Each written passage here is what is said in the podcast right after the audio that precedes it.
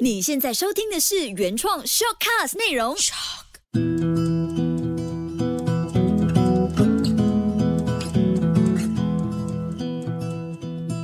心灵，学会。嗨，大家好，我是抠。大家好，我是 Angie。不知不觉，今天是我们第十集了呢，耶耶！我是反应有点慢了哈，有，时间真的过得很快。当然呢，我们也要谢谢喜欢心灵学会的朋友，谢谢你们的支持。我们也会呢，陆续的跟大家分享一些跟身心灵有关的一些故事啊，或者是一些小知识的。也要谢谢我们的制作人，每天这样辛辛苦苦，晚上才来帮我们录音呢，谢谢他耶！希望我们的分享多多少少能帮助到大家的心灵成长。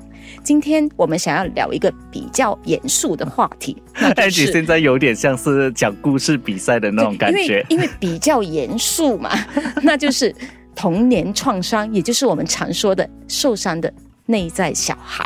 可能听众会问，就是说，哎，什么是内在小孩？其实很多人虽然长大了，但是因为小时候的一些需求没有被满足，情绪不被允许表达出来，或者是曾经有过一些受伤的经验呢，在内心里面存留着一个脆弱、受伤、需要被关怀的小孩呢，那我们就是称为内在小孩。这些脆弱、不满的情绪、感受、态度等等。或多或少会被带到成年后的生活中，影响到我们的身体、心理、关系、感情、工作等等等等，甚至左右我们所做的一切，并且会在现实生活中制造很多困境和问题。成年时期出现的心理、精神甚至身体状态，其实很多时候是童年时受伤后的反应。听起来好像很恐怖哦。其实很多时候啊，这些童年创伤所造成的这个影响呢，我们自己有可能是不知道的，或者是没有发现的。如果要你用五个字来描述你的童年的话，你会说出哪五个字？五个字我就想不到了，但是我想应该是快乐无比四个字，这很厉害。顺便打一下新年歌，我祝自己快乐无比，有听过吗？因为我是乡下小孩，小时候我们都在爬椰树、抓蝌蚪，而父母也采取比较开放式的教育，所以我的童年在精神上是非常丰盛的。如果你的答案是比较正向或者是比较正面的话呢，好像 Angie 会用的快乐啊，或者是一些悲哀等字眼来形容自己的这个童年。那相对的，你的内在小孩是快乐的。但是如果你的内心或者是你的想法，你想到的字是跟害怕啊、恐惧啊、非常的伤心啊、没有人爱我啊，这一个呢，应该就是你的内在小孩受伤了。那你这个城市小孩会用什么字来描述自己的童年呢？我吗？我觉得有点复杂。真的是要我选择的话，我相信是可能有几个，一个是听话、规矩，还有我想要去玩。想要去玩，这个很简单吧？我几乎二十四小时都在玩呢，怎么会有这样的感觉？记得我跟你分享过，我小时候是一直觉得我妈妈比较疼我弟弟，对不对？对呀，比较偏心他。这个是我长大之后我才明白是我自己的误会啦。那小时候我以为呢，只要我当一个乖的孩子，就是好的孩子，我妈妈就会看见我，比较疼我，所以我一直都会做很多的模范生。我可能就是很用功的读书，然后变成一个乖的小孩，很听话的。小孩，所以我对玩乐这件事情其实是很很想要，可是我一直去压抑它。其实你要得到你妈的注意很简单，你只要把她最心爱的那个碗拿起来丢在地上碎了，你妈就注意到你了。你干嘛这样辛苦啊？开玩笑。我我的内在里面就是说我想要当个乖的小朋友，然后坏不起来，对不对？坏不起来，所以我就我就是那种很严肃喽。难怪你这么严肃。我我觉得这个东西真的是不知不觉去养成了这个习惯，甚至我的现在。个性的话还是一样的。我朋友常常就是说，为什么你不能玩了？我从来就不喜欢一堆规矩，就是从小到大到现在都是多多少少，其实也是从小父母的教育方式影响了我。许多人以为自己长大了，这些童年的经历就会离开你，其实这些经历并不会离开，而是会用其他的方式继续影响。就好像我的话，我我自己本身表现的非常规矩，是因为想要被我妈妈看见嘛。但是有些人。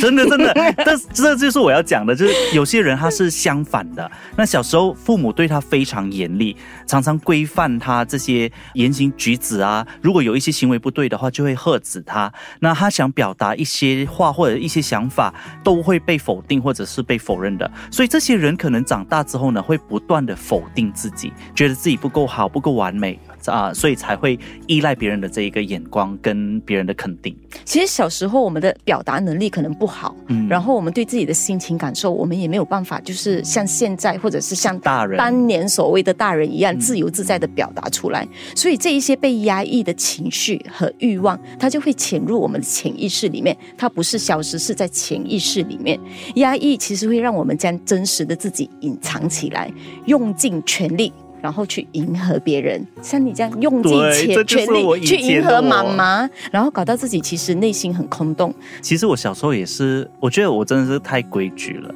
那我通常把这个，你现在也很规矩，所以我我在尝试改变呐。所以我通常会把这个空缺呢，就是你刚刚讲的那个隐藏或者是内心的这个空缺呢，我会称为就是灵魂的空洞。人一旦丧失真实的自我的时候呢，就会与真实感受、需求和欲望呢脱节。那我们每天所体验到的，便是那个假的我的这个感觉。但想象一下，一个不是自己真实的这个感受，是多么让人觉得空虚。对，每天都在言不由衷，没有表达到的情绪，它其实真的是不会消失的。他们只是被活埋，在将来，就是在有一天，可能有一刻你被触发了，它会以更加丑陋的方式出现了。对，当这些不快乐的经历再次出现的时候呢，记得不要扮演自己曾经的父母去呵斥他，或者是去批评他，甚至是压抑他。当你的这个内在小孩哭的时候，你去阻止他，你跟他讲：“哎，你这样做让我很丢脸，然后你不可以哭，你要坚强。”他会，他其实是会更大的反弹。可是如果你好好的去陪他，然后就问他：“哎，为什么你哭啊？到底什么样的东西让你受伤了？”安慰一下他，他就会好了，因为他的需求被听见。我们内在小孩闹脾气的时候，其实就是要我们注意他，去关心他，去关爱他。因为我们开始会内观的时候，我生气，我会讲：哎，Angie，你怎么在这个点开始生气了？你生气的原因是什么？我讲，Angie，乖，不要生气了，你先冷静一下。我真的会这样子跟自己说，所以就当自己好像一个小朋友。我真的跟自己说，Angie，乖，来冷静下来，你干嘛生气？就会开始跟他聊天。常常这样子做之后，反而现在我生气的次数少了，然后我人也比较轻松了。所以可能比较平静，因为你真的是聆听你自己内在的这个声音，对不对？对，因为我去承认他曾经遭受过的不开心的事情，然后现在我告诉他，你大了，你可以把自己的想法说出来，或者是你可以不用去认同那一件事情。如果真的觉得他是错的话，所以很多创伤性的体验深刻影响我们的人生，大多数是因为我们没有及时去整理创伤带给我们的负面情绪。但现在我们长大了。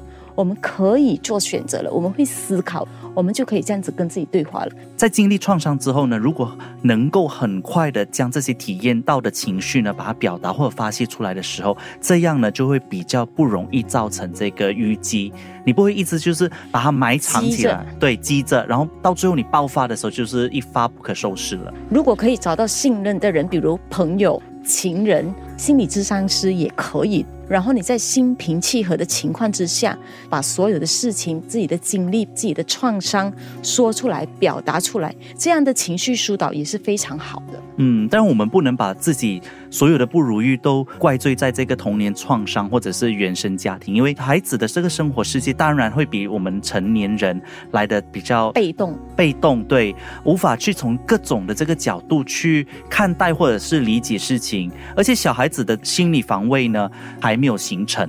所以受到外界的这个冲击刺激会比较大，在这样的一个情况呢，他比较容易受到伤害。所以很多时候我们所谓的伤害，通常都是我们小时候用自己当时的这一个高度来理解这一件事情。就好像有些人小时候会被父母送到公公婆婆家或者是奶妈家寄养，嗯，大多数小孩会把父母这种行为呢解读为抛弃自己或者是不爱自己，不想跟自己相处。不过怎么解读，其实真的还跟性格有关系。小时候呢，我父母也是因为工作的关系，就是我除了睡觉的时间呢，其他的时间呢都在奶妈家。那你自己有没有觉得他不爱你或者抛弃你？可能我是射手座的关系，比较看得开。有可能是小时候从来都没有怀疑过父母对我的爱。我妈后来告诉我，我把我的奶妈叫妈妈。而当我妈妈来接我回家的时候呢，我会哭得很凄凉，就是抱着我的奶妈，我不要回家，妈妈，我不要回家。可是那个妈妈是奶妈来的，我妈妈心那时候应该想着生块叉烧好过生我吧。真的，其实大部分的这个父母呢，都很爱子女的。好像你妈妈这样，她虽然把你放在奶妈那一边，但不代表她不爱你。可能他们真的是避于生活，就是真的是要去工作，或者是要做的很晚，把大量的时间放在赚钱养家这件事情上。对，所以我也没有很难受，因为我懂我妈是爱我的，只是因为在奶妈家更加开心，因为妈妈怎样都还会小小的管教你一下，可能十点钟可以睡觉了，可是奶妈家可能我十一点钟都可以不用睡觉嘛。所以你比较，难怪你比较爱你的。所以我两边都爱，但是因为我懂我妈是爱我，所以我就是没有那种童年创。伤或者阴影在心里，可是很多人，我相信很多人，他还是会觉得，哦，我爸爸妈妈把我放在外婆家或者是奶妈家啊，特别是现在很多都是工人在看的嘛，对，所以他们的关系跟工人比较要好，他们心里面一定会觉得，就是说，哦，他们不理我了，他们抛弃我了，所以他们不爱我，在被爱或者被照顾的这个需求没有被满足的时候呢，让很多的孩子心里面很受伤。但是我觉得，即使父母亲真的是有问题，这些伤害呢已经造成了。如果我们把这个注意力一直放在去埋怨他们的话呢，就难以把更多的精力留给自己。实际上呢，我们这样的一个做法呢，就是通过内心和父母纠缠，让我们自己停留在童年的这个创伤里面。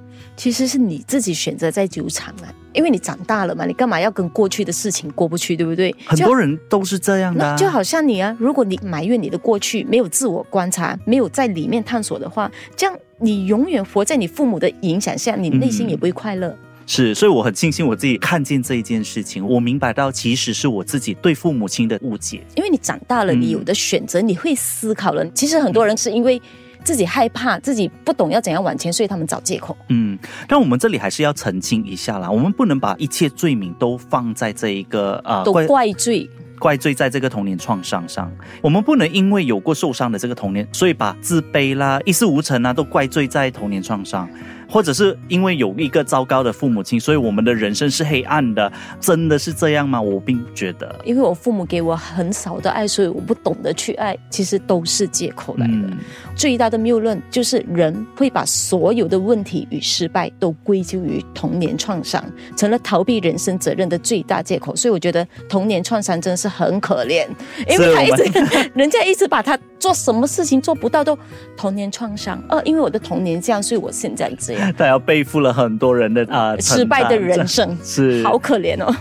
其实我认同，就是童年创伤，它会影响我们的个性，多多少少会一点。我们不会说不会，但是过去的经历呢，并不能决定我们现在的这个处事态度或者是个性。重点不是我们经历了什么，而是我们赋予了过去的经历怎么样的一个意义。如果可以的话，请从童年创伤里跳出来看自己，我们是可以有不同的选择。当你有了为自己负责的勇气，那你就会有改变人生的决定权。对，所以所有的这个创伤，如果你运用得当的话呢，就是生命给你最好的这个礼物。希望大家能够开始去看见自己的内在小孩，去疗愈他，也治愈自己的童年创伤，这样限制才会被解除。